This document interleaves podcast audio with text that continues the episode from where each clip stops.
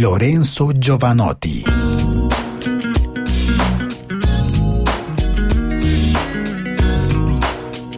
En 2012 se radicó en Nueva York y desde allí emprendió una gira norteamericana, como quien comienza desde cero una vez más para colonizar y descubrir nuevos territorios.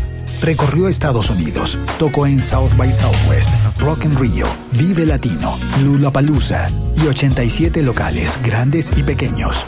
En 2013 regresó a Italia como el más grande artista vigente en su país y emprendió el tour Lorenzo Negli Stadi, llenando completamente 13 estadios tan importantes como el Olímpico de Roma y dos fechas consecutivas en el mítico San Siro de Milán.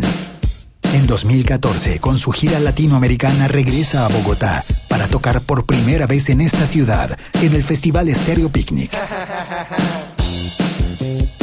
Hola, soy Félix San Jordi y quiero compartir con ustedes esta charla informal tomando un café con Lorenzo Giovanotti en Bogotá. Quiero preguntarte por eh, tecnología, porque es que estoy hablando con, con el mayor tuitero de Italia. Como el zorro, el zorro de Twitter. El zorro de Twitter. Soy yo. Tienes, superaste ya los 2 millones de, de Sí, es verdad, no soy el más tuitero. Valentino Rossi es más tuitero, pero Valentino Rossi tiene un público global. Yo tengo un público, la mayoría de mi público es italiano. Bueno, Valentino habla en moto, no tiene que... Y Valentino es un personaje global. Per noi andare con, con la moto è una cosa molto naturale. Por eso el Papa, que es un italiano, porque es ciudadano de Vaticano ahora. ¿Ahora que- es italiano? No es italiano, es Vaticano. No, no habrás dicho eso en Buenos Aires, ¿no? Pero es también no, italiano porque es el, el- el obispo de Roma. Ah, sí. El obispo de Roma, por eso es italiano. Se transforma en un italiano, ¿no? Cuando el Papa es un italiano, tiene la ciudadanía de Roma porque es el obispo de Roma. perché la verità mai va da sola, mai.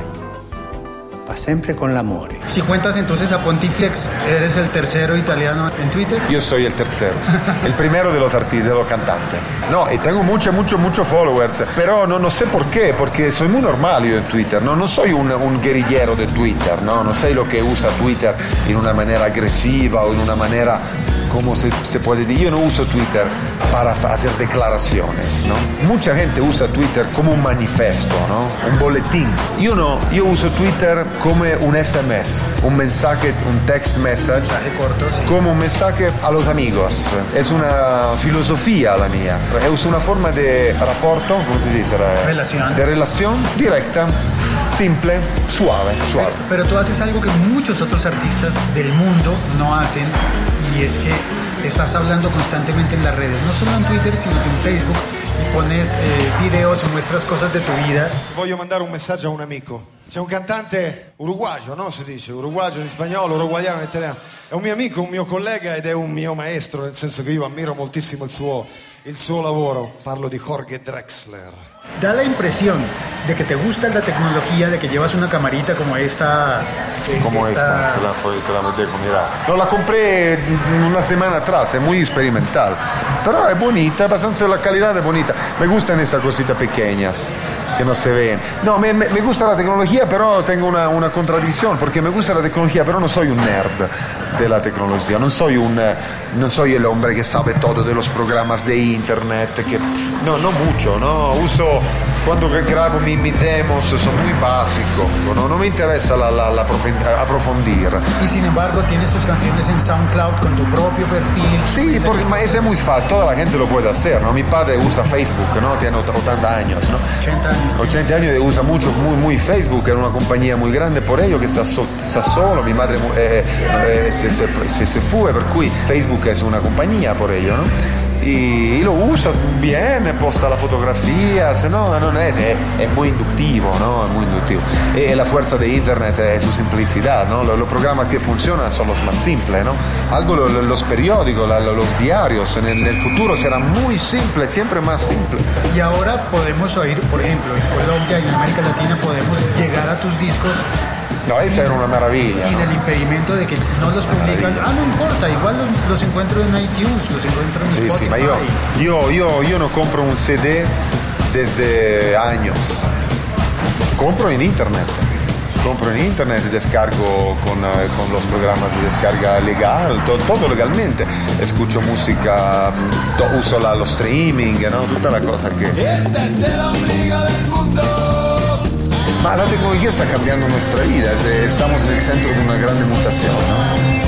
Este es el ombligo del mundo, fuente incesante de nueva energía, centro neurálgico de nuevo mundo, de nuestro destino, punto de partida de la provincia del superimperio. Oigo una voz que me está gritando, este es el ombligo del mundo y aquí estamos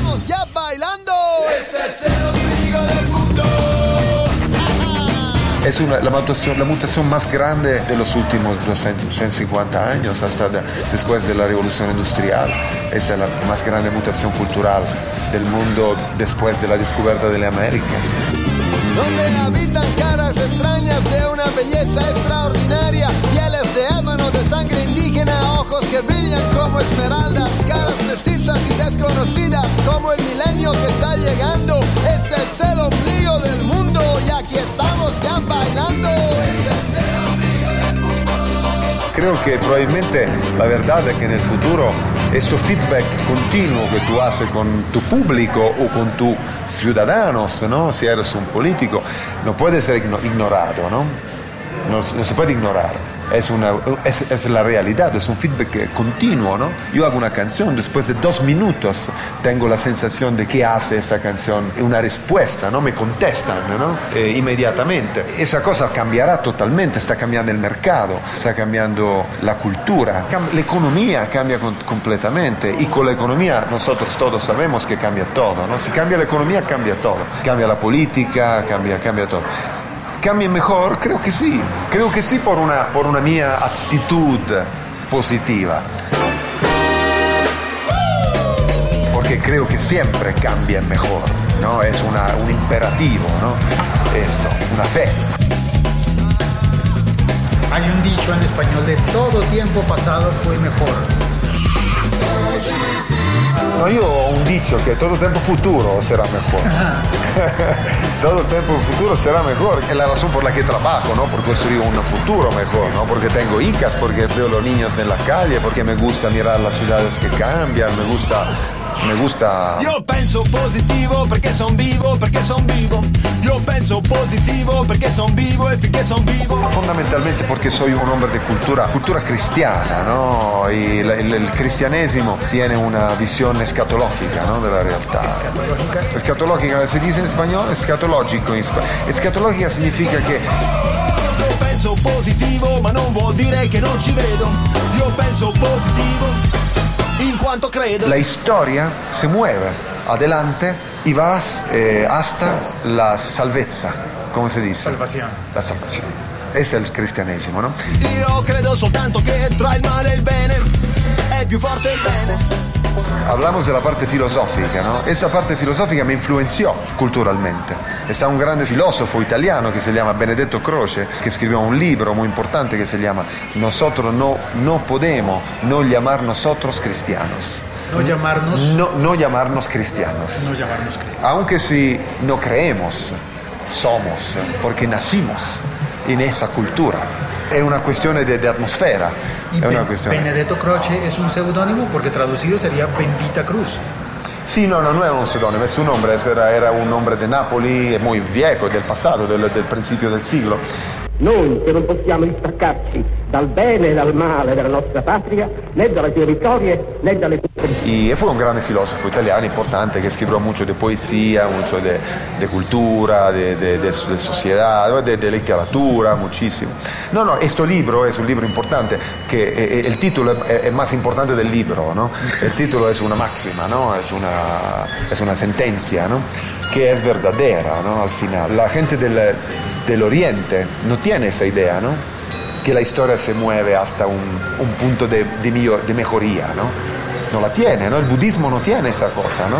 La cultura que se funda en, eh, en el hinduismo, en el budismo, ¿no? Eh, hablan de siglos, ciclos, ¿cómo se dice? Ciclos. De ciclos, ¿no? Hablan de, hablan de karma, que se puede mejorar tu karma o mejorar tu karma. Es, es totalmente diferente, ¿no?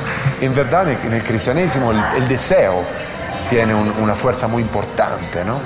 El deseo, que en el, en el Oriente es un enemigo, ¿no? De la iluminación, ¿eh? de lo iluminado. Lo iluminado no tiene deseos. Yo tengo muchísimos deseos. Soy lleno de deseos. Soy un, un- un- un catálogo de deseos. Y me acepto así, ¿no? Me- así me gusta la vida, así.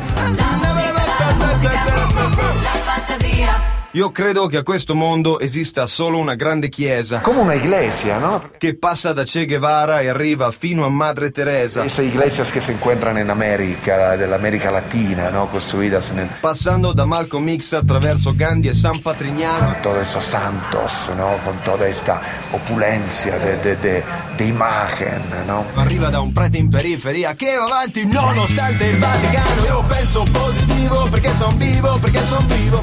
¿Qué, penso qué- qué es sino una metáfora, ¿no? De nuestra cabeza, de nuestra misma vida, ¿no? Está el sangre, está el nacimiento, está la vida, está la fuerza, está la muerte, eh, está la lucha, están las armas y después está la salvación, ¿no? Esto es, es una manera infantil probablemente de entender la vida. muy madura, muy madura. Me gusta la idea de una humanidad un poquito infantil. Tomando un café con Lorenzo Giovanotti en Bogotá.